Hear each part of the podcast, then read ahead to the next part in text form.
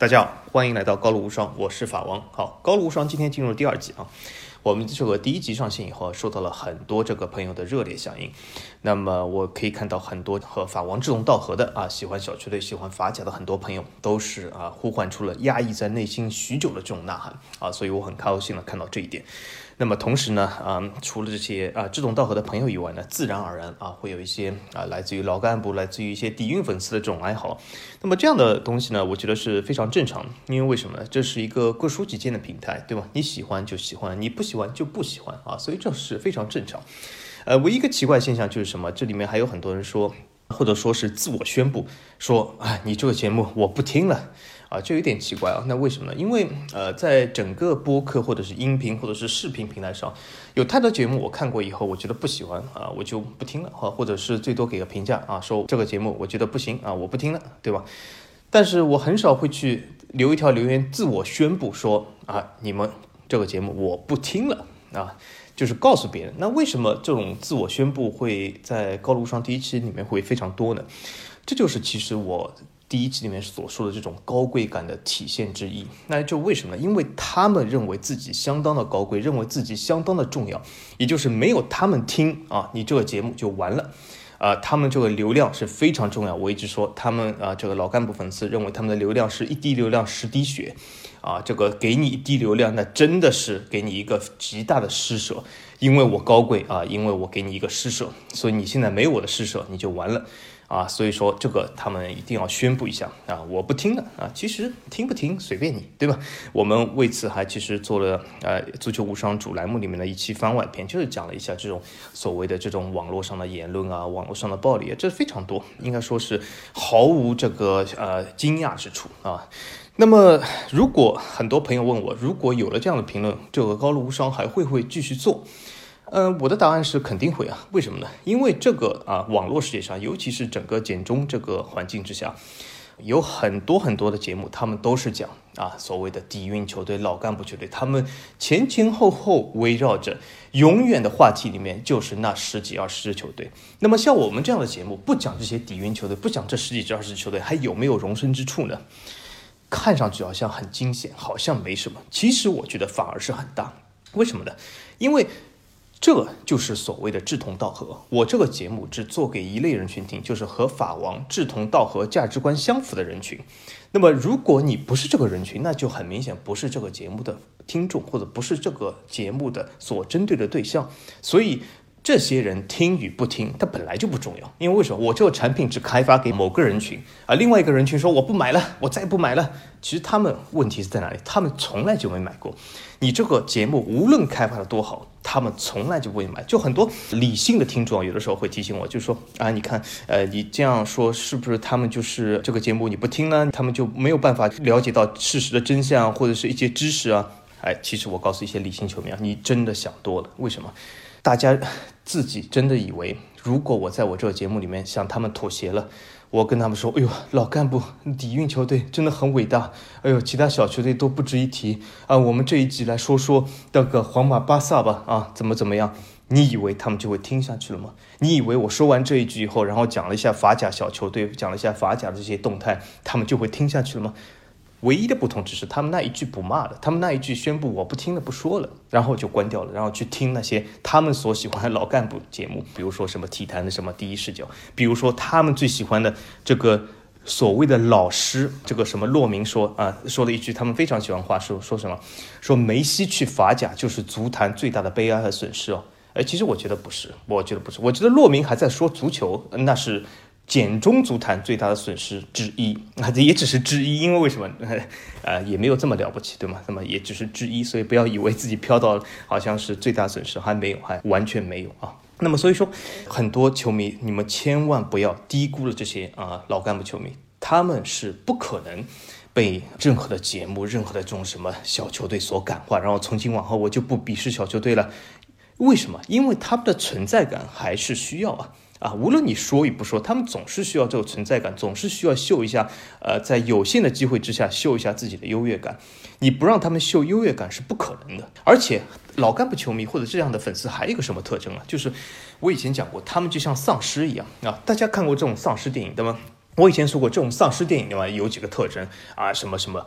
但是大家不要忘了一件事，丧尸电影里面的丧尸还有一个什么特征啊？就是他们有不断的去咬别人并同化别人的这种欲望，这种欲望是磨灭不了的。也就是说，他们其实最终的目的是什么？是把整个网络都变成他们能所接受的这种价值观，或者他们所喜欢这种价值观，所喜欢的底蕴，所喜欢老干部，整个网络所有的节目都讲这些东西来取悦他们。这个字其实大家记住了，叫取悦他们，就是比如说这个体坛的第一视角，整个节目用一种最高贵的手法去取悦最高贵的球迷。但是不好意思，这不是高露无双啊，高露无双不适合你们。所以说我的啊，在第二集开始的时候稍微说两句，就是你的这个所谓的呃十滴血还是留自己用吧啊，我根本不需要啊，你们这个该干嘛就干嘛，好吧？好，那么这个高露无双，我们接下来就是进入第二部分啊。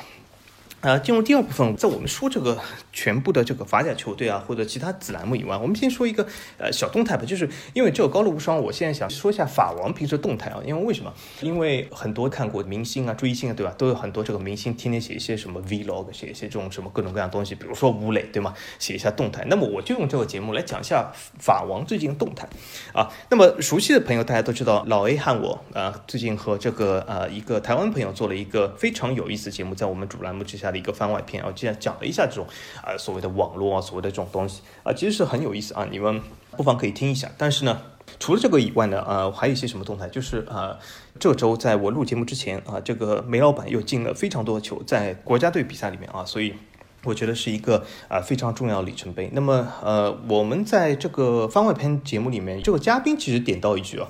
呃，我觉得很有道理的话就是什么？他说就是所谓的这种高贵，所谓的这种鄙视感，其实不仅仅存在于什么球队啊、什么联赛，还存在于很多东西，比如说啊，对你鄙视什么人密啊，什么什么什么。我觉得这好像的确有于这样的存在，所以我从今天开始，我觉得为了就是让大家能够再鄙视一下，我准备也变成一个人密啊，我也要找一个球员来密啊。那么。这个球员是谁呢？我想老半天啊，我觉得这个球员首先是要我喜欢的啊，那因为是最关键，因为为什么万事不敌我喜欢啊？那么我最喜欢的是三个球员，一个是啊迪巴拉，一个是梅西，一个是希克，呃，这三个球员啊，我是非常喜欢他们。至于你要问为什么，其实最大原因就是我喜欢啊。如果第二原因就是我认为他们的。这个足球的踢法，他们的表现，他们的外形，他们的形象，他们的谈吐，我就是喜欢啊。那么究竟你说他们到底有几个杯子，什么重不重要，进了多少个球？我觉得这根本不重要啊。呃，有的球队他喜欢玩十四冠，那就是让他玩十四冠，对吧？你多少冠和我有什么关系呢？啊？那么我喜欢我喜欢的啊，那么我最喜欢这三个球员啊，这三个球员给我感觉都是非常的啊温文尔雅，我非常喜欢他们的这个球风。那么这三个里面呢，我觉得作为人密来讲嘛，或者作为一个标准的人密来讲，对吧？必须啊得要这个选一个啊，对吗？这样以示忠诚嘛，对吧？你不能朝三暮四。那么我想了想，选谁呢？选梅西。为什么？因为这三个球员里面只有一个球员是在法甲踢球。那么我一直说的啊。有一句老话叫什么？叫识时务者为俊杰啊。那么作为一个俊杰，其实啊有个非常大的这个能力或者标准，就是你得识时务。那么梅西啊，很明显，他加盟了法甲，在适当的时间啊、适当的时机啊，加盟了法甲。我觉得梅西的确是不仅是啊人长非常帅啊，无论是有胡子没胡子，而且球技十分的好，而且我甚至认为他是世界上，大家听好了，世界上历史上整个人类历史上。足球第一人就是梅西啊，服与不服随便你，但是我就这么说啊，因为这是我想的，这是我喜欢的。那么梅西，所以说是我最喜欢球员，他也啊选择法甲，所以啊今天的小动态，我们就说啊法王也变成人密了。我也宣布我喜欢梅西啊。那么除了这个梅西以外，那么还有一个就是最近好像很流行这个歌啊，就是呃讲这个翻红的歌手王心凌，对吗？他有几首不错的歌。那么我觉得有一首歌是呃，如果我这个电台可以点播的话，大家不知道记不记得，就是在呃法王年轻的时候，就是在那个十几二十年前，对吧？很多电台啊，你可以打电话进去点播。这个时候我告诉大家啊，告诉大家小秘密，法王以前很喜欢。很向往能够打电话进去点播，可是一直没有点播到。为什么？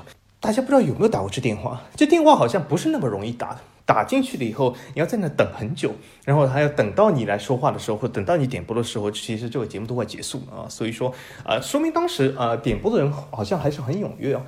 那如果我现在今天还能点播的话，我就会点播一首王心凌的《爱你》送给梅西啊，因为为什么？我今天成为人蜜了啊，我今天成为这个新人蜜，那么我肯定要点一首歌给梅老板。那么这首歌《爱你》非常适合。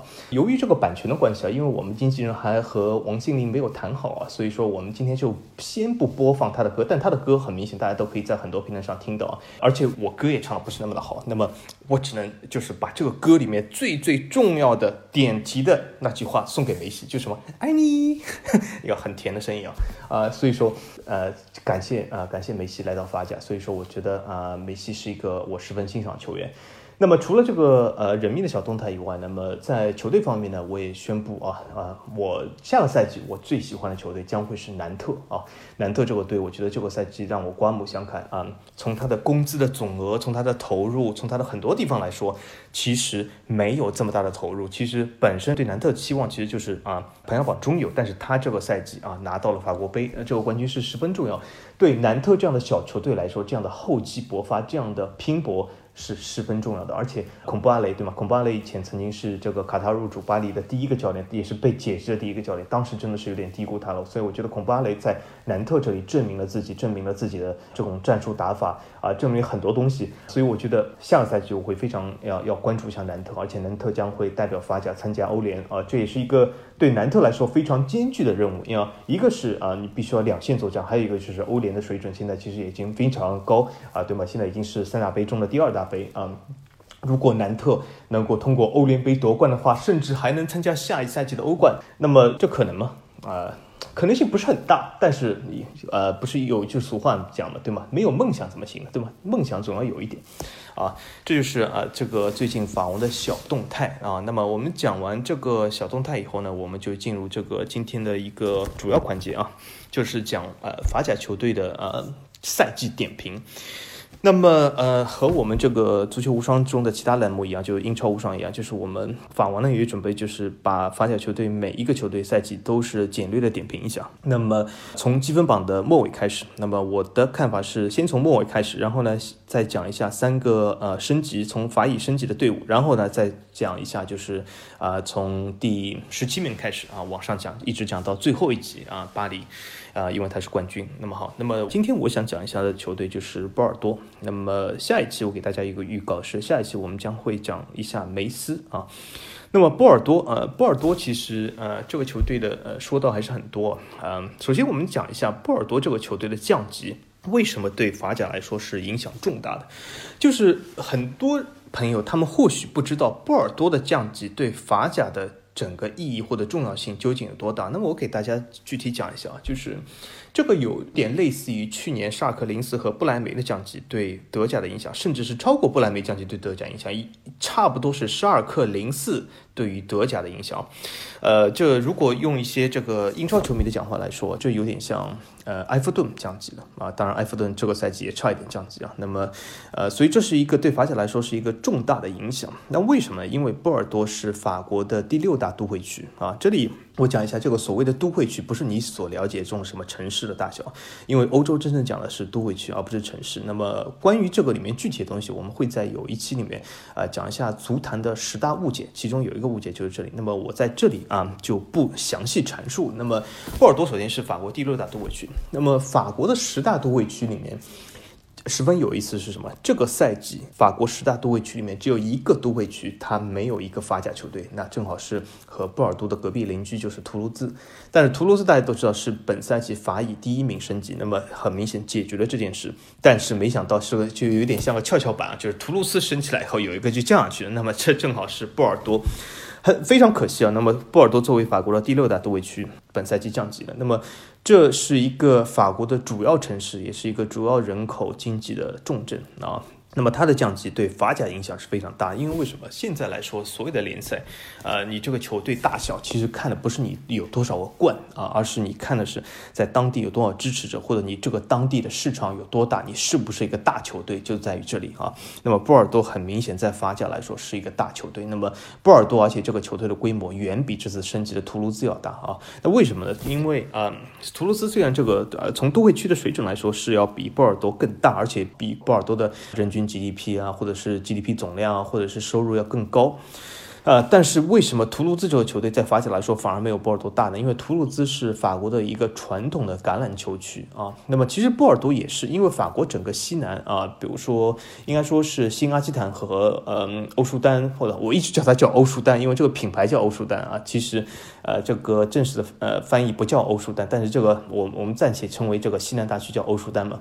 那么因为欧舒丹的西部来说都是一个法国的传统的橄榄球区，那么在这个地方呢，正好在图卢兹。这个橄榄球球队的又是这个传统的豪强，所以说图卢兹呢一般来说是一个传统的橄榄球城市。那么足球在图卢兹的地位是比较小的，但是波尔多呢完全不同。波尔多虽然是也是在橄榄球区，但是足球队的这个体量和影响度也是非常高的，应该说是略微可以胜于这个当地的橄榄球球队啊。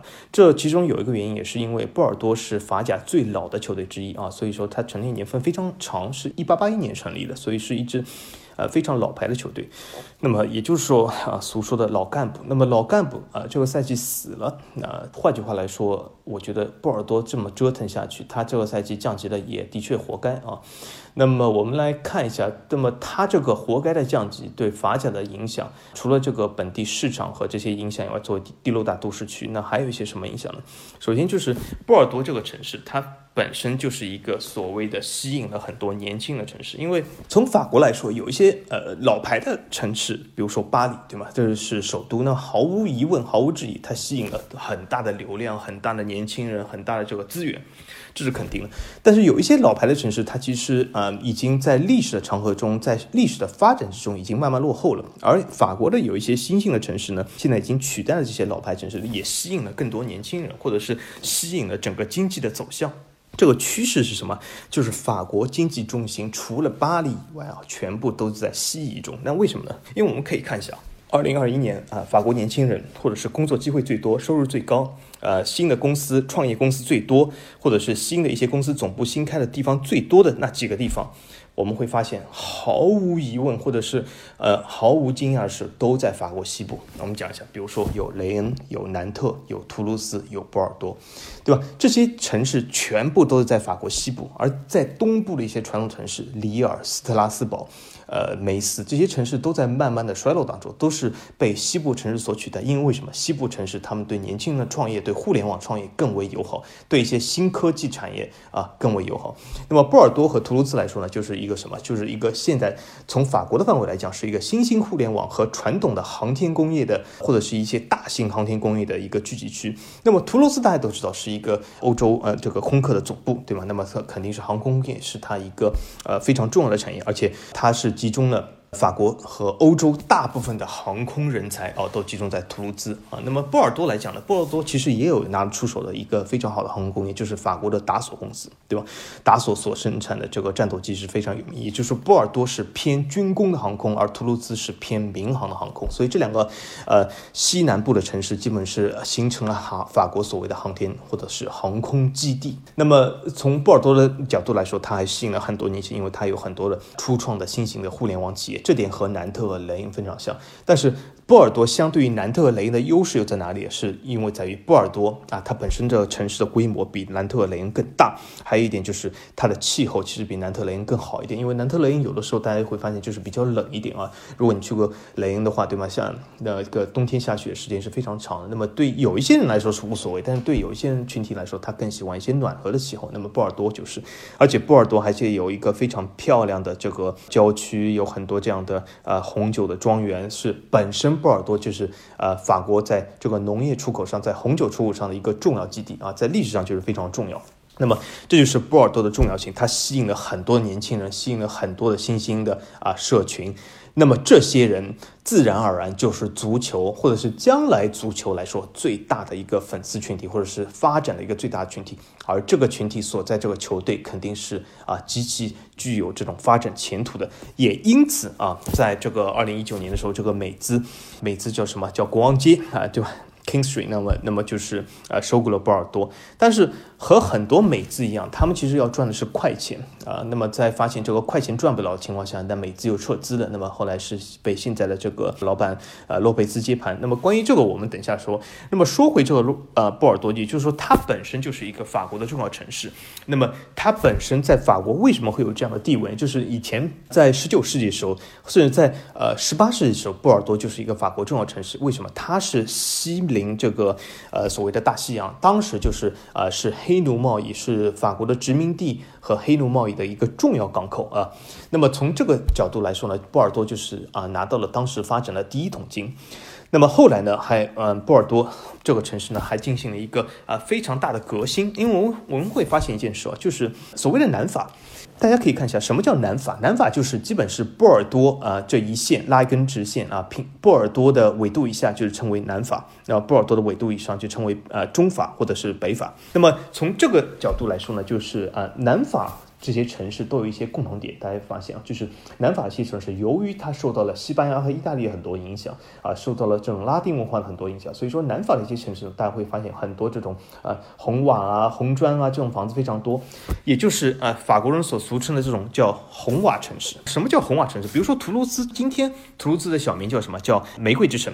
其实玫瑰之城是一个褒义的称谓，但在古代的时候或者在近现代的时候，图卢兹它不叫玫瑰之城，它叫红瓦之城，其实是有点贬义的。那为什么现在叫玫瑰之城？因为图卢兹现在已经成长为。法国应该说是 GDP 增长最快最快的城市，过去二十年以来，所以说它本来就是代表了一种呃新的这种文化崛起的文化，或者是高收入的代表。那么所以说它的这个昵称从一个红瓦城市变成了玫瑰之城啊，更好听一点。但是如果从这个红瓦角度来说，为什么是有一点贬义呢？因为欧洲以前呃，如果你熟悉欧洲的时候，你就大家都知道，就是西班牙、意大利这种呃所谓的这种用砖头啊、红砖、红瓦这种建设这种房子的是以前是这种穷人阶级住的。地方，那么如果你是要富人的话，你必须要用灰顶或者是啊石头房这样的建筑，才是代表了这个啊经济，代表了这个富裕阶层啊。那所以说，本来传统来说，南法这些城市，包括图卢斯啊，包括马赛啊，包括尼斯啊，大家都会发现，如果你去过，会会发现他们的这个建筑风格和意大利、西班牙非常像，那就是那种传统的红瓦、红砖结构的房子非常多啊，你也可以把它称为这这种地中海风格。但是波尔多啊，虽然也是地理位置在南法，你会发现波尔多是基本上是整个南法唯一与众不同的。波尔多的建筑风格是非常的法国，而没有那么多的拉丁化或者是西班牙、意大利化。那为什么呢？那是由于波尔多曾经就是啊，出了一个非常有名的名人，就是奥斯曼啊。这个奥斯曼不过不是那个土耳其那个奥斯曼，当然土耳其那个奥斯曼为什么要译成奥斯曼，我不太理解啊，因为好像从读音上面来说，好像是像有点像奥托曼啊，但是呃，我知道这个简中文化里面把它译成奥斯曼，这个原因我不太清楚，但是呃，大家如果呃知道的话，可以在下面留言。但是我说这个法国的是法国伯爵奥斯曼啊，他是曾经主导了拿破仑三世的时候对这个法国巴黎的呃主要的建筑改革，那么他就是一个啊波尔多人。因此，你会发现在整个法国，其实最最法国文化的、最最像巴黎的啊，除了这个巴黎本身以外，就是波尔多。啊，那么因此波尔多它本身就是奥斯曼啊整个建筑风格它统一规划所建成的一个城市啊，所以说波尔多是非常的法国。那么说到这里啊，就有一点就是大家呃很多时候去法国旅游，很多人会讲，哎，这个地方好像看是不胜法国，好像这个地方看上去像什么什么什么，尤其是你到这个马赛、尼斯啊、蒙彼利埃这样的地方去啊，你会发现，哎，这个地方好像很意大利啊，呃，像这个地方很西班牙的样子。嗯，的确是因为这些地方这些文化的这种东西，它并不代表了一些法国传统的文化。而你如果要真的去法法国的传统文化呢，你需要到巴黎，需要到波尔多这样的城市，因为它是真正的代表这种法式建筑。而且这个并不是局限于法国南部啊，我们讲一下，就比如说呃，法国东北部，比如说你去里尔啊，你去这个加莱啊，你去这些地方，你会发现也没有那么法国，而且当地的这些建筑好像呃非常的荷兰比利时化，对吗？那因为当地这个北部啊，它或多或少啊受到这种低地文化的影响。你看啊，一个个房子啊连成一排，有这种木质的方块结构，对吧？这种低地文化非常多的这种建筑风格，在里尔什么是非常多见的啊。因此，从这个角度来说，你如果去法国旅游，你真的要看你心里所认为的这种法国，而不是去看一下啊，你看一下啊，觉得好像这不是那么法国，好像有点呃和你想象不同，那是因为你去错地方。如果你真的要去这些地方，那么巴黎肯定是很明显是一个非常法式文化的这个地方。那么还有一个地方，如果你你觉得巴黎太嘈杂，你觉得巴黎人太多，你觉得怎么怎么样，那么我非常推荐就是你去波尔多，因为波尔多你是可以看到和巴黎一模一样的建筑，但是人要比巴黎少很多啊。整个环境也是非常好。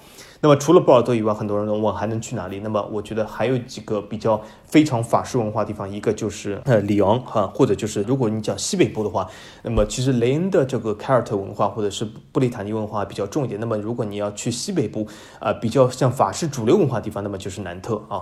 那么所以这些城市以外呢，就是给你带给你一种非常法国的感觉。那么有一个比较标准法国感觉就是什么？就很多人讲我去巴黎，我去哪里？去香榭丽舍大道。香榭丽舍大道这种东西，我要提醒大大家一句，就如果你去法国旅游，整个法国只有三个城市有这样的大道，哪三个城市？巴黎、里昂、波尔多啊。所以说，波尔多来讲是。嗯，一个非常能够体现法式文化的一个地方。它虽然位置在南法，但是它的风格啊，它整个的建筑风格是非常的北法。因为为什么？大家都知道这个巴黎是在北部法国，对吗？或者是在东北法国。那么，呃，和里昂一样，因为里昂的整体来说，它的位置、它的纬度也是比较靠南的。但是它准确的说上是说这个中部法国，它是偏瑞士风。那么瑞士这里一区，也就是说里昂这里也是代表这种法国的文化、这种传统建筑，所以说是非常的好啊。这比你去一些。马赛啊、尼斯啊那些更能就是感觉到这种法国文化。当然了，如果你更想去的是这种地中海文化，那么你完全可以去尼斯、马赛、摩纳哥这些地方，对吗？他们非常的地中海，非常的这种所谓的意大利化，对吗？那么啊，完全可以。当然，马赛相比来说，意大利化稍微小一点啊，但是尼斯、摩纳哥还是比较强的啊。那么波尔多啊，我们说回来，这个波尔多所以说是一个呃旅游来说是一个非常好的地方。那么如果你要讲非要讲波尔多，如果嗯。不好的地方，或者是这个旅游来讲不好的地方是什么呢？这也有啊，就是什么？如果你向往一些这种文化游啊、建筑游啊、历史底蕴游啊，那么波尔多是十分适合的啊。它本来就是联合国的一个历史文化遗产城市。但如果你真的是啊向往那种什么沙滩美女啊、什么穿一条沙滩裤在沙滩上走的，那么你波尔多是去不了。为什么？波尔多，刚才我说这个天气相比于呃雷恩南特来说稍微暖和一点，但是相比于呃南法这些城市来说，它是非常冷的啊。所以说这个能够让你穿条沙滩裤在沙滩上走路的这个天是非常少。还有一点就是什么，波尔多的海滩其实远不如地中海的那些海滩。为什么？这其实倒不是波尔多的问题，是法国所有靠大西洋城市共同的问题。比如说南特，比如说洛里昂，比如说布雷斯特，比如说波尔多这些城市。都有，你甚至到西北方面，你去卡昂，你去诺曼底那些地方，都有同样的问题，就是这些靠大西洋的海滩其实是没有所谓的这种沙子，或者是呃没有这种所谓的这种金色海滩的。他们这种沙子都是从呃南法运过去的啊，都是这种人工的，都不是这种啊真正的。因为为什么这些地方的海滩它比较多的礁石，比较多的这个深水港，因此以前呢去非洲啊，或者是法国去北美殖民啊，对吗？当时魁北克都是从这些地方出发啊，因此也是为什么。什么魁北克法语啊，非常像今天的布列塔尼法语，因为当时去魁北克的很多人都是来自于雷恩，都是来自于南特这些城市人，所以他们带有非常强的布列塔尼的口音啊，或者有一些偏诺曼底口音，对吧？所以说话说回来，那么从这个角度来说。西法西部法国城市这些海滩都是不行的啊，看上去就是，而且风也很大，就是看上去就是没有这个南法这么的惬意啊，这么的这个棕榈树啊，什么啊一望无际的金沙滩啊，没有这样东西。所以你如果是向往这些东西的话啊，你需要去尼斯啊，你需要去蒙彼利安。而不是去波尔多啊，所以说，呃，关键还是看你喜欢什么。那么除了这个以外呢，那波尔多给大家留下最深的印象还有什么呢？就是我觉得还有一个社会群体或者文化，他必须要感谢波尔多是什么？就是香港。那为什么说香港一定要感谢？因为波尔多真的是为香港电影贡献了一个极大的素材。你几乎在每一个港剧里面，或者每一个香港电影里面，只要牵扯到有钱人，他一定会说我要一瓶八二年的拉菲，对吗？而而且大家都知道，一定要八二年，你甚至八一年、八三年都不行啊。呃，所以说这个香港电影真是拿波尔多这个所谓的拉菲这个红酒文化，或者是几几年的啊，真的是做了很多文章，或者是拿了他很多 IP，甚至让法王一度都以为。任何人品一口酒就能吃出这是几几年的葡萄或几几年酒，这真的很神奇啊！有的时候，比如说我有的时候拿出一瓶雪碧哦，啪一喝，呃，这好像是零三年的雪碧啊，因为为什么？因为发臭了，已经坏了。零三年雪碧放到今天都已经坏了，对吗？完全没有气了啊，所以说有的时候我都能喝出来这件事啊。呃，所以啊，我们再讲一下波尔多。波尔多，我们回到波尔多，它是这个呃新阿基坦，对吗？因为波尔多现在它这个球队全名大家叫什么？叫徐宏党，徐宏党不呃。这个西洪党是什么意思？就是西洪的这个地方的人啊，西洪党的波罗，对吧？这是他的啊球队的名字。这个西洪的就是新阿基坦里面一个所谓的代表这个波尔多的都会区啊，所以这是他球队名的来源。那么波尔多的球场也非常漂亮，它这个大西洋球场，对吗？水滴型的，像水帘型的，应该说不是水滴型，水帘型的，像这种啊以前这个《西游记》里面水帘洞这样，真的是非常漂亮，白色的水帘型。真的很可惜，这么现代化的一个大球场，这么漂亮一个球场，呃，下赛季只能去法乙。那么这也是没办法，对吗？要这是自作自受。这他既然自己自作自受，那谁都帮不了他。啊，那么从波尔多的角度来说，他绝对是一个法甲上的老底营、老干部球队。啊，他不仅是成立年份是最早，而且他也是拿到了很多冠军。啊，我记得他应该是拿到应该有六次法甲冠军。啊，这里面波尔多也体现了很多这个曾经的球员啊，比如说大家都知道耳熟能详齐达内，对吗？或者是呃利萨拉苏。但是波尔多其实哦，还有一个就是当时在阿森纳去踢球，对吧？维尔托德，对吗？也是波尔多的啊。所以好多球员都是来自于波尔多。但是如果你要选一个波尔多球迷最最最最喜欢的，这毫无疑问就是这次代表波尔多参加这个波尔多一百四十周年纪念的这个球员，他是唯一一个啊上去球员穿了一百四十周年的纪念球服的那个人，那就是杜加里。因为杜加里在波尔多效力的场次是最多的，所以杜加里毫无疑问是波尔多呃球迷最最爱的一个球员。那么究竟他是在？国际足坛上或者在什么世界足坛上有多少地位，这重要吗？这不重要。就比如说贝利很厉害，但是波尔多球迷最喜欢球员是贝利吗？还是杜加里？那肯定是杜加里，对吗？所以说，呃，所谓这种齐达内啊什么，他虽然踢得还可以，对吗？在整整个足坛上地位很高，但他并不是波尔多球迷最最爱戴的球员啊。他们最爱戴的球员就是杜加里，因此这次也是代表了波尔多参加这个一百四十年周年的纪念啊。这个球服挺好看的，不过很遗憾，只能去乙级穿了啊。那么刚才说的就是波尔多，对吧？他们他后来就是被美资收购，然后美资在三年以后撤了资，然后呢就是被现在的老板呃洛佩兹收购。这个洛佩兹其实呃可以说到说到，就是洛佩兹就是前里尔的老板，他由于财务问题，就是把里尔卖出了以后，然后就是啊去收购了波尔多。因为为什么波尔多这个球队虽然在西南部分来说是一个大球队，但是和里尔相比，这个体量还是小的。那为什么呢？首先，波尔多这个城市和里尔的规模是相当接近的啊。里尔是第五大都会区，波尔多是第六大都会区，那城市规模是相当接近。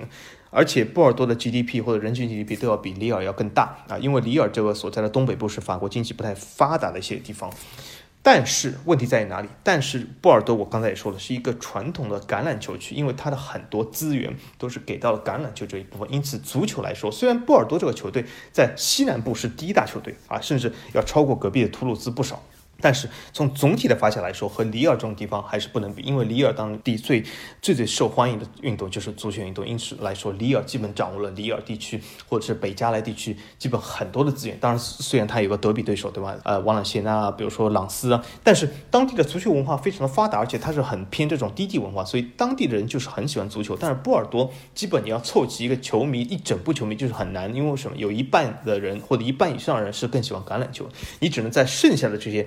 球迷里面去选择喜欢波尔多的啊，因此波尔多在当地非常发达，但是和里尔是没法比。因此这个啊，洛佩兹在卖出里尔以后，卖给了美资啊，对吧？又是卖给美美资，然后他就把这部分资金去收购了波尔多。那么波尔多在被他收购的时候，这个财政状况并不是很好，因为美资也撤资了。那么所以说他拿下波尔多，因为整个这个价格是比较低的，但是也要承担波尔多的债务。而洛佩兹想的是什么？洛佩兹想的是。把波尔多搞成第二个里尔，因为为什么？洛佩兹当年在接手里尔的时候，其实也是一个烂摊子，对吧？里尔当时被呃我们这个英超很多球迷所爱的贝尔萨搞得一塌糊涂，对吗？那么他接手的时候也是个呃烂摊子，但是他后来搞起来就是洛佩兹和坎波斯的合作啊，坎波斯，坎波斯就是呃最近要加盟这个大巴黎的这个呃足球总监。不过很有意思的是什么？说明这个法甲球迷啊，有的时候你真的不能光看一个什么挂一个对标在什么懂球帝上，就是成为法甲球迷。这下面还有挂这个巴黎。对标的法甲球迷问了坎波斯是谁啊？所以说这样的球迷，所以他根本不是法甲球迷。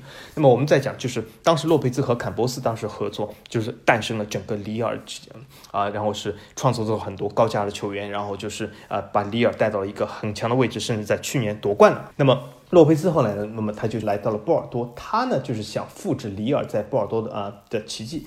但是坎波斯呢，坎波斯这次没有和他合作，因为大家都知道坎波斯现在和巴黎谈，那么他很明显没有兴趣去波尔多这样的球队重新来一次。而洛佩兹请到是谁呢？就是当初坎波斯和洛佩兹在里尔合作时候的当时球探，就是阿德玛啊，阿德玛洛佩兹。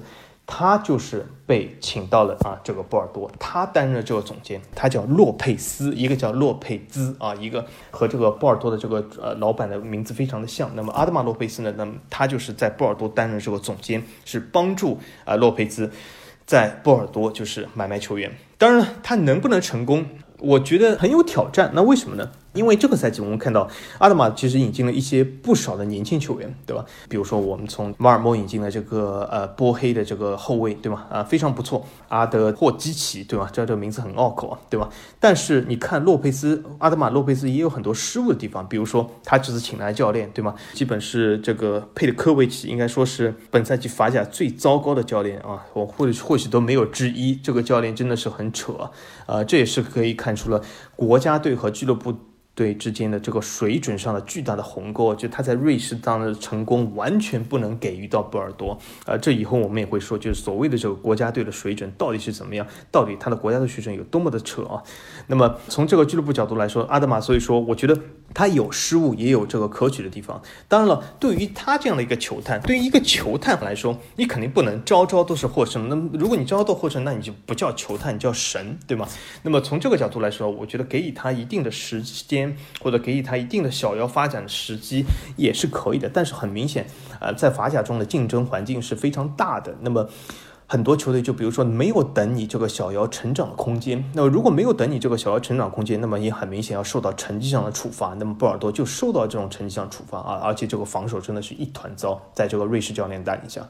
那么阿德玛，但是如果下赛季波尔多降为了乙级球队呢？我觉得这从某种意义上来说，对波尔多或许是一件好事。是什么？因为他终于有时间给这些小妖能够上场发挥的时间，那么他很容易诞生一些呃比较不错的苗子。那如果他能日后升为甲级的话，那么这些。苗子的身价就会上涨，那么从另外一个角度来说，就给了洛佩兹这样赚钱的机会啊。那么我们再说回这个波尔多，波尔多为什么啊作为一个法甲的老牌球队走到了今天啊？那是因为波尔多真的是够折腾的啊！这几个赛季以来，那前面有美资的啊加入，然后美资加入以外，他就还改了队徽，对吗？不过说实话，这个队徽改的挺漂亮的啊。虽然这个后来美资撤资了以后，这个洛佩兹又把这个队徽改回去了啊。那么所以说这样的折腾，就像队徽这件事一样，一直在啊反反复复的折腾。所以在这样的折腾下，啊作为一个球队，你就很难成功。那么还有一个就是这个波尔多其实也是呃从工资的开销来说是法甲排前十的，但最后的成绩大家都看到了，而且他的身价也是越打越低。也就是说，他是一个高工资球队，但是低身价球队。这样的球队往往是呃一个球队发展到了一个非常比较糟糕的这个地步。那么要扭转这个地步。你除非是把所有的球员都开除了，引进一批新的球员，或者是嘛，或者是你降为乙级，从头开始啊。那么波尔多这次的啊痛是非常的惨烈，但是也未必不是一个好的从头开始的契机。那么对洛佩兹来说呢，他是一个什么样的人呢？他其实你说他是一个鬼才，是一个什么足球爱好者，其实倒也并不是啊。他本来就是一个投机倒把的人。那么洛佩兹他是一个卢森堡人啊，他是一个卢森堡人。那么他本来就是这样的投机倒把，然后他买下了里尔，他以前的什么莲花车队都是这样的类似东西，都是呃所谓的像低买高卖，对吧？那么他现在呃引入波尔多也是想这样的同样的操作。那么他从从他引进这个阿德玛洛佩斯来说，他阿德玛洛佩斯就是这样的啊，善于发掘小妖，然后低买高卖这样的人，所以他的这个政策是从未变过的。但是呢，这次对他打击很大，就是什么？他本来是想通过这个赛季站稳脚跟，然后是让小姚啊打出身价，日后能够慢慢卖出。但是没想到啊，这个小姚没有准备好，所以说一下子就降为乙级了。这对洛佩斯来说其实也是当头一棒。那么我希望是什么？我希望洛佩斯就是通过这次的啊这个教训啊，真的是好好脚踏实地一点，对吧？不要这么呃老是这样投机倒把，和很多美资一样啊，这是没有必要的。呃，如果你这个想。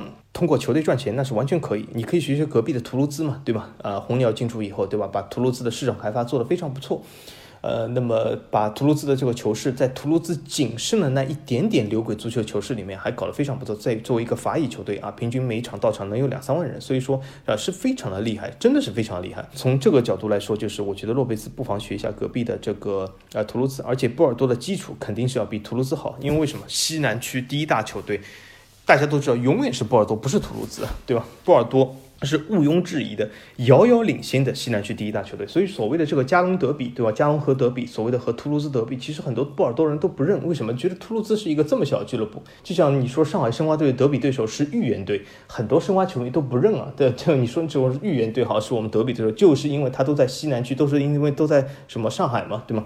所以说，那图卢兹他根本不认。波尔多以前的德比对手一直是把它算作为南特，但是南特呢，离波尔多的这个实际距离的非常的远。所以所以说，从这个角度来说呢，波尔多在这个包装德比的上面是比较难啊。那么再说回这个波尔多，那么通过这样洛贝兹这样的操作，啊，他。在下个赛季有没有希望能够拿到法乙的冠军或者第二名？为什么这里要说冠军第二名？因为下个赛季大家都知道，是因为法甲要从二十个队减为十八个队啊，因此来说升级的名额会减少，降级的名额会增加。所以说下赛季来说，对法乙球队来说是挑战同样在。那么波尔多能不能进入冠军或者第二名呢？这其实也要看很多东西啊。那么一个就是所谓的这个波尔多的经营方针，我觉得他如果继续走小妖路线是没错，因为为什么去了法乙以后这个资资金啊，工资啊都会急剧减少。那么你如果这个时候还要寻求那些所谓的大牌，或者签一些这种新疆退役的球员，我觉得是得不偿失。那么走小的路线，我觉得是让阿德玛发挥他最大的这个所谓能力的时候到了啊。那么就看一下他到底能不能证明自己。那么从教练角度来说呢，大卫吉翁这个这个教练，呃，你说他行吗？我觉得好像他在进攻的条上很一般。波尔多本身还这个赛季还有个特色，就是进攻还可以，但是防守十分的烂。但是经过他的调教以后呢，就是进攻的确是被调下来，但是防守好像没有很大显著的提高，所以这个教练有点尴尬。但是如果你讲下赛季去法乙，那靠大卫吉翁，特能不能就是？呃，带领波尔多升级或者是一个比较适合教练的，我个人觉得不太好。为什么？因为我觉得他更适合保级，他是一个非常非常保守。他以前在兰斯的时候就体现出他是一个非常非常保守的教练。这样的教练来说，有的时候是在临危受命保级上会比较好一点。但是你要带领一个球队在法乙达到一个霸主的地位去升级，你靠每一场守零比零，我觉得是很难的。所以我觉得波尔多最好还是能够物色一下新的教练人选。那么他现在助理教练普拉西，普拉西是一个波尔多名宿啊。如果你喜欢波尔多的话，肯定知道是一个非常不错的捷克球员。这次他普拉西退役成为波尔多教练啊，官方这个频道还拍了一个视频，非常感动，看了我都感动了。所以说，呃，普拉西的能不能成为一个很好的人选呢？我觉得好像还有点论，因为为什么他刚刚呃成为这个助理教练，所以我觉得还需要再历练一下。那么守门员教练库佩可以吗？守门员教练库佩，但呃，熟悉法甲人都知道库佩啊，对吗？这是曾经的这个叫什么里昂的名宿，对吗？但是库佩，我觉得啊还是太偏守门员一点。那么他在他的训练之下，我看科斯蒂尔也没有发挥怎么样啊，甚至还和这个主教练发生很大矛盾。所以说，我觉得库佩也不是一个适合人选。所以阿德玛还是需要找一个非常适当人选。那么从这个角度来说呢，呃，下赛季如果升级的希望大吗？我觉得还是非常大。因为为什么瘦死骆驼比马大？但是，呃，你真的说是，呃，完全是像平地一样一缕平川嘛？其实我觉得也不一定啊，因为这个波尔多现在这个配置，这个防守能力能不能在法乙打出一个成绩也是难说。那么从进攻球员的角度来说，那么黄一柱，我我猜想他这个年龄，他估计肯定有可能不太想打法乙吧，或许他会离队。那么另外一个球员爱丽丝呢？我倒觉得他会留队，那为什么很多人讲他是租来的，他会不会就回去呢？回去葡萄牙，回去博阿维斯塔呢？这个大家都要知道，博阿维斯塔的老板就是啊，这个洛佩兹就是波尔多老板。博阿维斯塔是波尔多的一个二队，就是波尔多的一个卫星队啊。很多球队其实都是法甲球队的卫星队，大家不知道知不知道？比如说葡超的。博阿维斯塔就是波尔多的二队，比甲的塞格拉布鲁日就是摩纳哥的二队，比甲的欧本就是巴黎的二队。这些球队都是来自于同一个老板，然后是这些球队是作为一些年轻球员的视角的场所啊。所以说，博阿维斯塔就是承担这个任务给波尔多。那么爱丽丝，我觉得因为是同一个老板，如果波尔多还是需要爱丽丝在右路的这个发挥的话，我觉得可以留下爱丽丝这个球员。说句实话，大家看到他看上去有点粗糙，对吗？但是我觉得他这样的球员还是蛮适合法乙的，而且他这样的速度。他这样的边路的突破能力。所以我觉得下赛季如果波尔多想在以及能够叱咤风云的话，还是需要爱丽丝的存在啊。那么黄一柱呢，他如果留下最好，但是如果黄一柱离队的话，我觉得也是呃非常说得过去的，因为为为什么他本身就是已经到了职业生涯最后一个合同，他理应就是争取一个更好的联赛，因为你在乙级联赛嘛，对吗？那你肯定是没有什么这样的前途。那么黄一柱他能不能比如说加盟一些法甲球队呢？我觉得可以，比如说一些缺前锋的法甲球队，比如说我觉得离波尔多不远的啊，同属一个大区欧舒丹大区的就有一个球队非常适合黄一柱啊，就是那个蒙彼利埃，对吗？你去蒙彼利埃和瓦西，对吧？组成这个新锋线，我觉得还挺不错的啊，这值得憧憬一下啊。那么这就是波尔多，我觉得他对下赛季这个呃看法，呃，总体来说，我呃相对于其他这些呃升级的对手来说，我一直说下赛季的法乙升级其实是四个球队，就是梅斯、圣安蒂安和这个波尔多巴黎。那么这四个球队里面，我觉得波尔多的希望还是挺大的，因为为什么？这四个球队里面体量最大就是波尔多。那么从这个角度来说呢，我觉得还是有希望的。但是他遇到挑战也会不小，因为首先巴黎他是非常熟悉法乙，对吗？他在法乙已经折腾了非常多年了，呃，一直是在第三、第四名没有升级成功。但是他对法乙的熟悉肯定是毋庸置疑。那梅斯本来就是一个传统升降机，我觉得降入法乙对梅斯的士气打击来说是非常少的，这远和波尔多和圣安蒂安是没法比的。那么另外一个圣安蒂安呢？我觉得是什么？是世界打击对他也太大了。这次我们看到这个球迷在赛后的这个闹事事件，我们就可以看出圣安蒂的球迷是非常不接受降入乙级这个事实的。所以我觉得圣安蒂有可能啊，在这个乙级一开始会挣扎一下。那么就看他们的这个心态怎么样。那么究竟是谁？我觉得能够挑战波尔多，或者在乙级下赛季的形势怎么样？我们可以。放一点点到下一期我们讲梅斯的时候再说一下，因为梅斯作为这个洛林红龙啊，也会和波尔多一样征战法乙。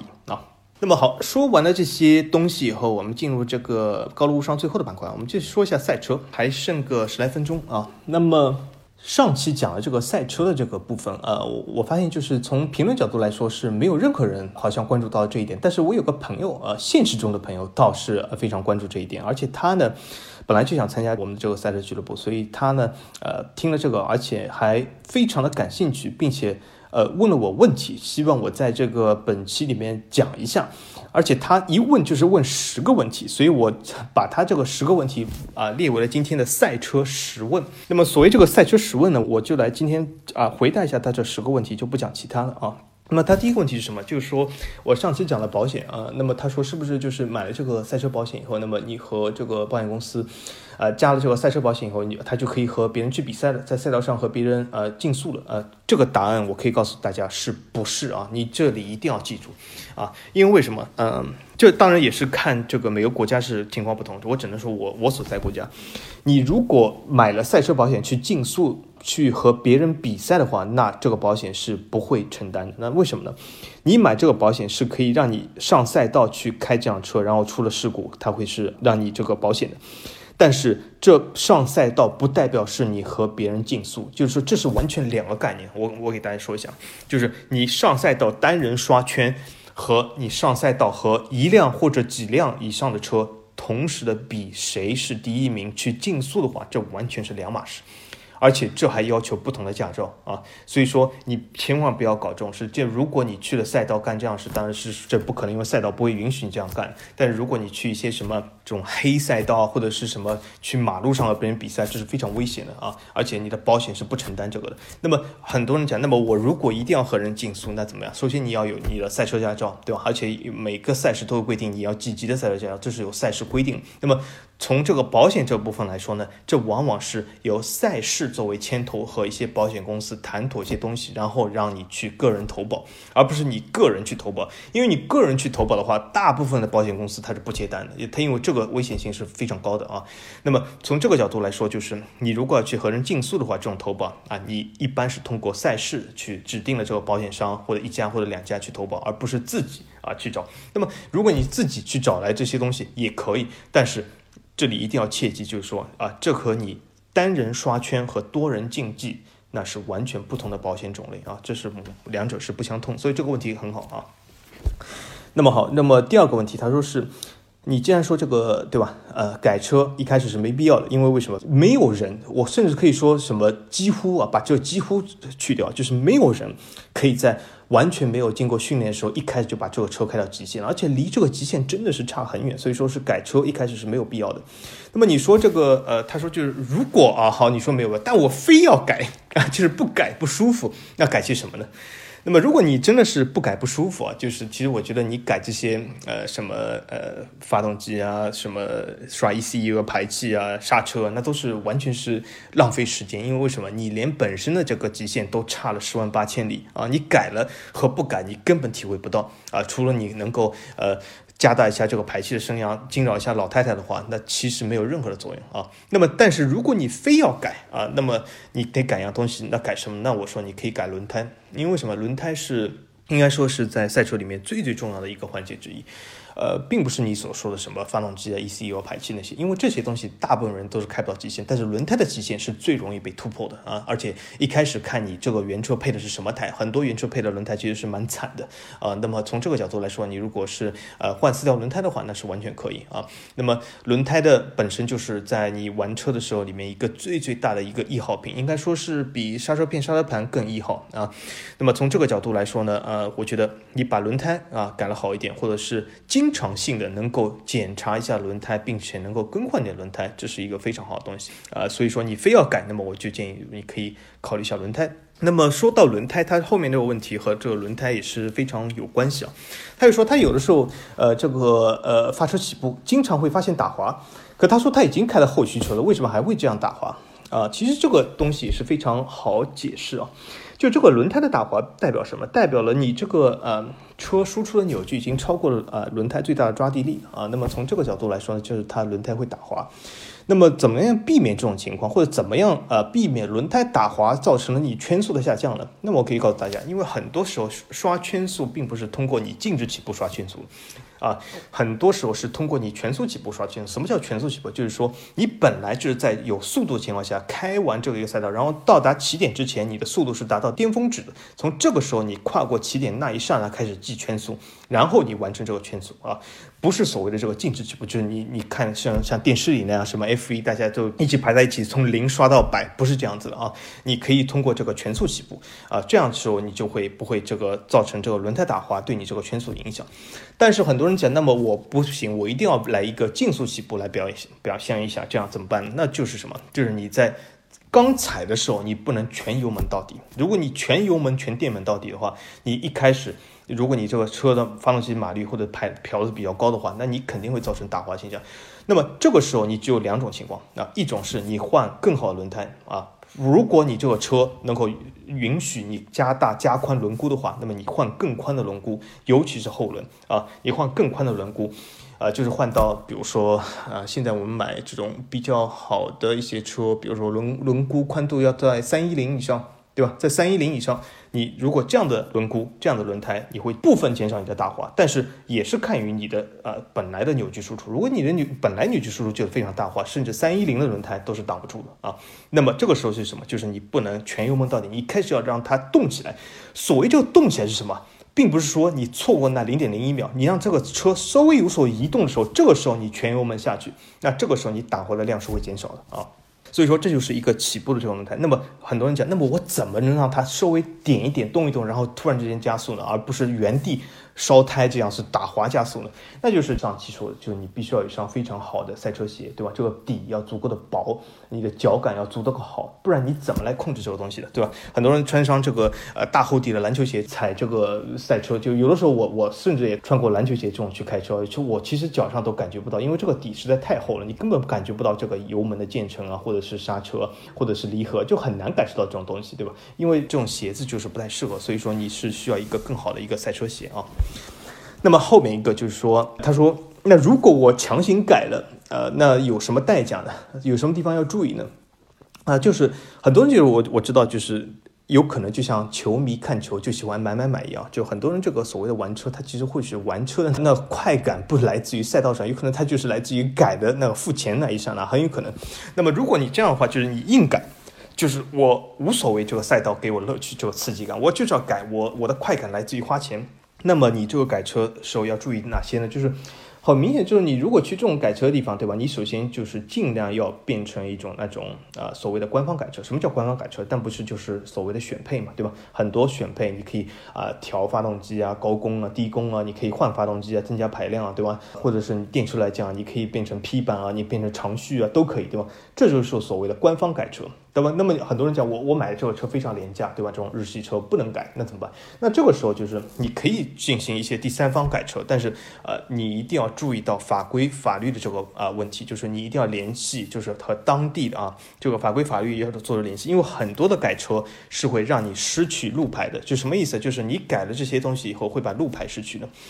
那么你失去路牌代表什么？代表你必须不是说你不可以玩这辆车。我见过太多人啊，这个玩赛车失去路牌，这是非常正常的啊。因为有的时候，比如说你要去呃一些赛事啊、刷圈啊，或者是真的和人竞速啊，对吧？你把什么大灯什么拆了，这些东西就会影响你，或者是把这个呃呃所谓的一些不必要的部件拆掉，对吗？呃后座啊什么这些会影响你路牌的。但是呃这些东西是一些你真正玩到一定呃时候需要的东西。那么这个时候你你所知道这种。代价是什么？代价就是你这辆车没法上路了。那没法上路，你怎么从家里到这个赛道里面？那你必须要有一辆比较大型的大排量的这个拖车。那最好是买一个这种，比如说比较高功的这个高电量这种电车啊，或者是这种呃柴油车，因为它的拖拽能力比较强。那么柴油车会比较强一点。那么比如说你你买一些呃三点零 T 以上的柴油这种欧系的柴油 SUV，对吗？就是非常多，比如说卡宴啊，比如说 GLE 啊，对吧？这样呃。叉五啊，叉七啊，这些车都是可以，对吧？有一个非常大的拖拽感。那么这样的车呢，就是你需要买一辆，那么来拖拽你这个所谓的这个呃，你改过的这个赛车。那么同样来说，如果你是一辆两轮的车的话，会比较简单一点，因为如果你两轮车，比如说呃，我把摩托车改了，这个把这个大灯拆掉了，把这个后镜都拆掉了，那么这这种情况下呢，没有大灯情况下，你也是不能啊有路牌，那么路牌就变成赛牌。那么变成赛牌的话，那么摩托车还简单一点，因为你买一辆比较纵深比较长的皮卡。啊，比如说啊，有些皮卡它其实看上去很大，但是它的后箱的纵深其实没那么大，所以你得试一下，你得量一下啊。那么你买一辆纵深比较大的皮卡，那么来可以拖拽你的两轮。那么如果你是啊有辆赛车的话，那么你可以买辆呃比较高功的这种皮卡，柴油皮卡，再加上呃你放上你的两轮，还可以拖拽啊一辆四轮车，比如说你呃奔驰，比如说 X 级啊，对吗？呃这样的皮卡，你你买高功的，不是买这种 X 二零这种，就我指的就是比较高功的，对吧？是完全可以的。所以这就是改车代价，就是你要意识到，你改了这些以后，你得有运输它的方法啊。或者很多人讲，哎，那我把这个赛车完全放在这个车屋里面，就放在这个呃赛道里面，这也可以。可是我不知道你们当地情况，就是有的时候赛道上的车屋这个租赁呃是非常紧的，就你很难排到一个位置，很多人车都放在那里，对吗？那么你如果没有位置的话，还得从家里拉过去，那么你总是需要有一个这个把它拉过去的这个方法啊。那么好，那么呃，下一个问题，下一个问题，他说，那么好，如果呃这么麻烦，如果不改的话，那平时怎么开出极限呢？如果我的极限就是啊，真的是在赛道上寻找乐趣，或者是这种刺激，而不是这种买买买啊，或者改改改。那么这个练习呢，那我觉得就是非常简单，就是什么，对吧？我我给你一句话，就是练习练习再练习啊。有很多人讲我我没有这么多时间或者这么多精力去到赛道上一节一节这样练，或者是他每一天去，他比如说租不了很多节啊，或者是我开了几圈以后我累了，对吧？因为的确这有的是一般开下来都是满头大汗，对吧？那么我累了那怎么办？那你看呃很明显就是你你开模拟器啊。对吧？在家里自己开模拟器，自己练走线，自己练刹车点啊啊，对吧？这是最最关键的刹车点和油门点，对吗？这就是你不停的练，但是你练了以后啊，再到赛道上去练，这是完全可以，对吗？就用模拟器不停的练，现在有很多模拟器做的都非常不错啊。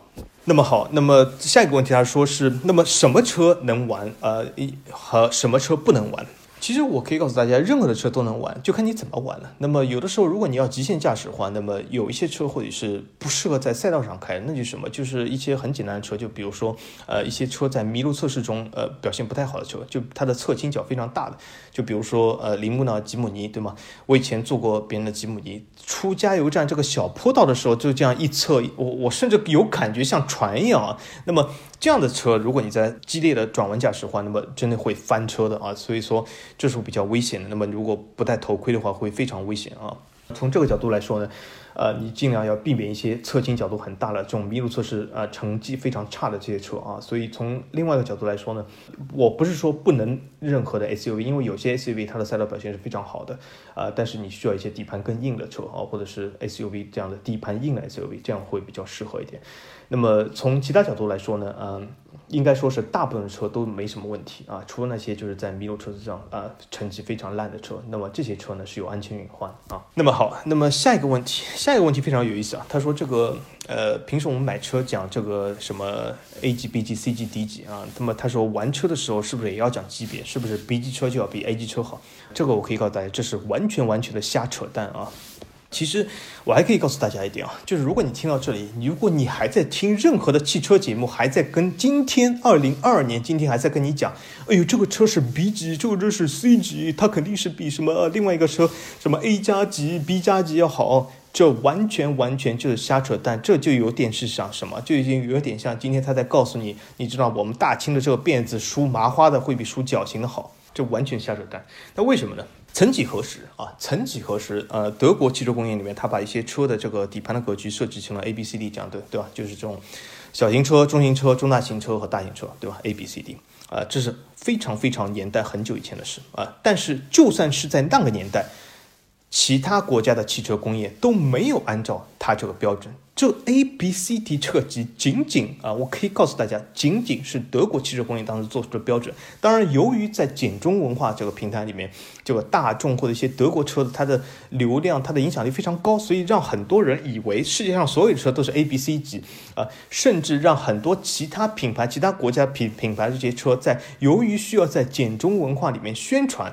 也说出了什么？我这个车是 B 级、A 级。其实这些国家的母国品牌和母国市场根本没有人说这个 A、B、C、D 这种东西啊。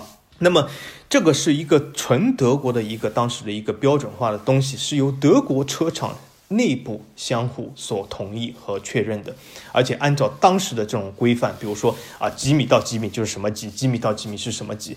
但是其他国家的车厂。根本没有按照过这个标准去生产过，甚至大家都知道为什么后来诞生了很多所谓的 A 加级、B 加级、C 减级、C 加级，那就是因为其他品牌的车。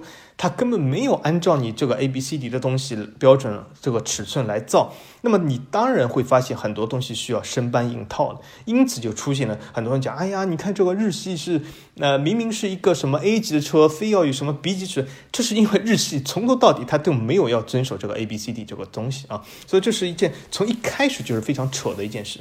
那么后来到了今天二零二二年，A B C D 这件事连德国都不扯了，那为什么呢？因为 A B C D 这样的所谓的当时的平台化这种概念已经淘汰了，已经是一个落后的思想了。为什么？现在都是模块化了，对吧？现在整个大众来说，根本这个这么大的一个集团，没有什么 A B C D 这种平台，对吧？它只有一个呃直列平台，一个横置平台，还有一个电动平台。就仅此而已，因为为什么？你的如果纵置平台、直列平台的话，你可以后面加长加大，都完全是完全可以的。甚至你一个横置平台，你都可以搞出一辆非常大车，甚至搞出一辆五米的车，都是完全可以在一个横置的小平台上。理论上来讲，就是这个横置小平台，你既可以给 Polo 用，也可以给途昂用，完全可以。因为这是一个模块化生产，它的区别只是在于横置和纵置上，或者是你在纵置上一定要配一个后驱的平台，对吗？但这仍然是一个横置纵置的区别。但是这个东西在很多人眼里好像还搞什么，还是哎这个车呃 B 级一定比 A 级好，因为它用料好什么什么。所以我一直告诉大家，大家很多时候在看球的时候说，哎呀怎么球迷素质这么差？哎呀怎么球迷怎么这么丧失啊？我告诉大家。你还没见过最丧失的地方，最丧失的地方就是这个汽车界，那真的是球迷相对于汽车界来说，我可以告诉大家都是专家，真的专家。汽车界里面丧失更多，人云亦云的人更多，而且我可以告诉大家，是有可能是球迷界的十万倍到百万倍，甚至千万倍这么多啊。所以说这种东西，所谓的 A 级、B 级，那就是纯粹纯粹的瞎扯淡啊！到今天还在说这个，真的是没有跟上这个世界形势的变化啊，而且。连德国车厂现在都已经是模块化啊，根本不存在什么平台，它只有几个平台啊。这个平台上究竟这个车多长根本是无所谓，你想拉多长就拉，你甚至可以拉一块一百米的车，如果你要的话啊。那么从这个回到他这个问题，玩车里面玩赛车里面要不要讲 A 级 B 级？那根本无所谓啊。你每个车你都可以玩出你想要的东西来，你后驱可以玩出后驱的乐趣，只要你够。呃，这么说吧，只要你够舍得烧胎，花钱烧胎，对吧？你后驱可以玩出你想要的漂移，想要的东西。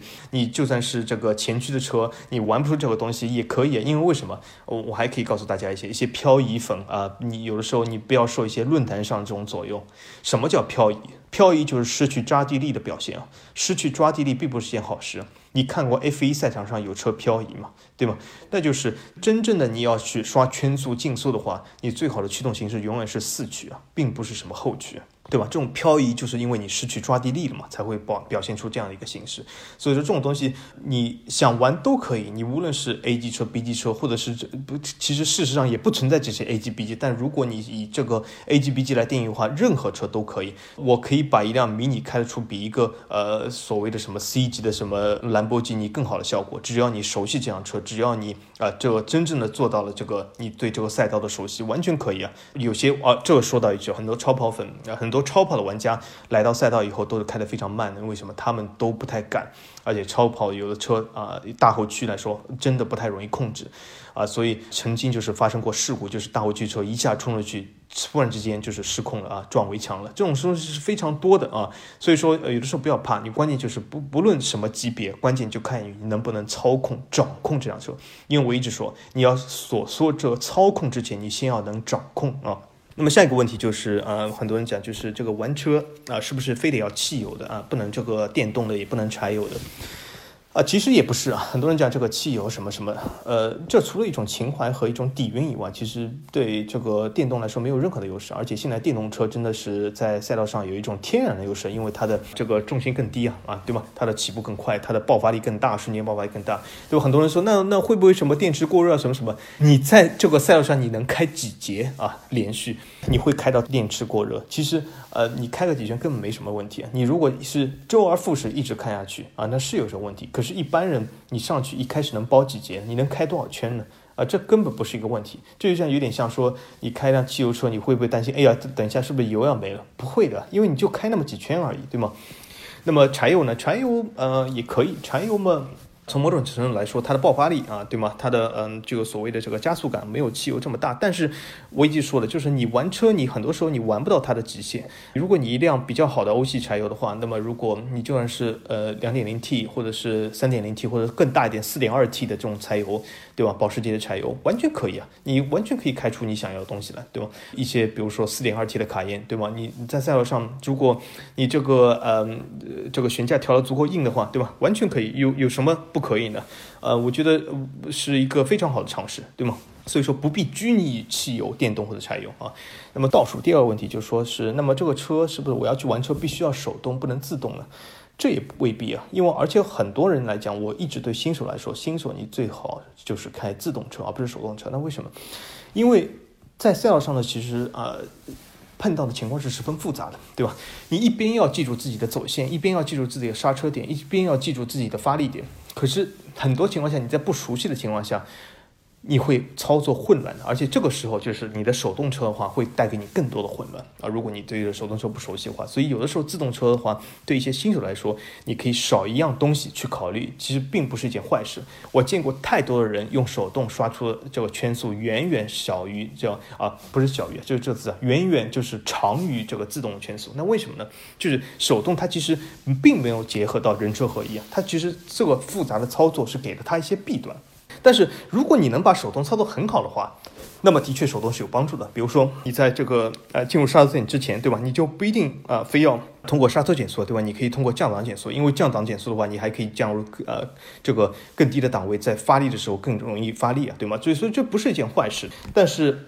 这前提条件在于你是在这个手动车上是开的非常好，能够配合的非常好，并且能够在一些呃进入刹车点的时候，进入一个走线的刹车点的时候，你能够啊在这个手动车上操作的很好，你能够知道我要降多少档，我等下多少档发力，这是可以的啊。但是如果你还不能熟悉到这个程度的话，我觉得你还是用自动挡多熟悉几圈会比较好啊。那么，呃，最后一个问题，他说是，那么我们平时在呃城市里面，对吧？赛道有好多啊，那么哪一个赛道，哪些赛道是最适合啊我们去跑圈的？这个我想说，就是如果你是一个新手的话，呃，那么你还是去一些弯道比较多的赛道比较好，就是那种所谓的高速弯或者是直道比较少的赛道好。那为什么呢？很多人讲，哎，不是这个直道上开起来多方便，我呜呜下下去就可以。这其实说句实话，这会很难，因为我们会发现这个呃很多这个呃赛车，其实在很多大直道的赛道上，其实它的表现或者对车手表现来说会非常挑战。为什么？你在大直道的时候，比如说你说啊，我去一些直道多的弯，看上去简单，可是你在直道的时候，完全就是进入弯道是那一个点。刹车有多么的呃，用用多少的力量，或者是你怎么样把握这个点，其实是很难。而且就大直道的情况下，我会发现很多大直道以后来上一个弯道，很多车在这里其实都已经要急剧的减速了。就是很多新手他的刹车点完全是过早，因为为什么？他前面看到这个弯道，他其实没有享受这个直道带来的这个冲刺感，他很快就已经减速了。所以从这个时候就是可以看出，其实从新手角度来说，他没有准备好过这个弯。那么也就是说，它需要一些更多的过弯训练。那么从这种角度来说，你去一些弯道多的赛道会比较好，因为你这样是给你更多的锻炼，你可以给你这个赛道上或者是弯道上更大的自信，而不是去刷直道。你会发现你在弯道多的这种赛道是训练多了以后，你去直道以后就会得心顺手啊，这个会比较好。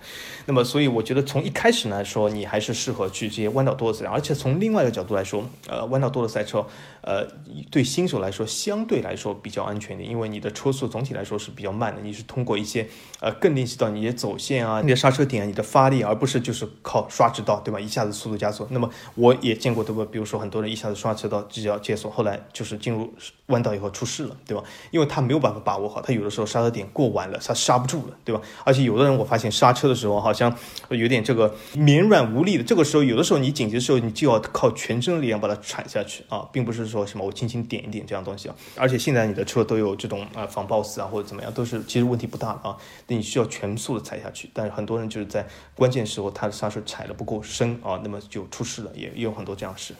所以说啊，一开始去一些慢速的赛道会比较好一点啊。那么之后通过一年两年的这种训练，那么你可以去一些啊大直道啊，是完全没问题的。那么好，今天这个节目啊就到此为止啊，我们下一期高路无双再见。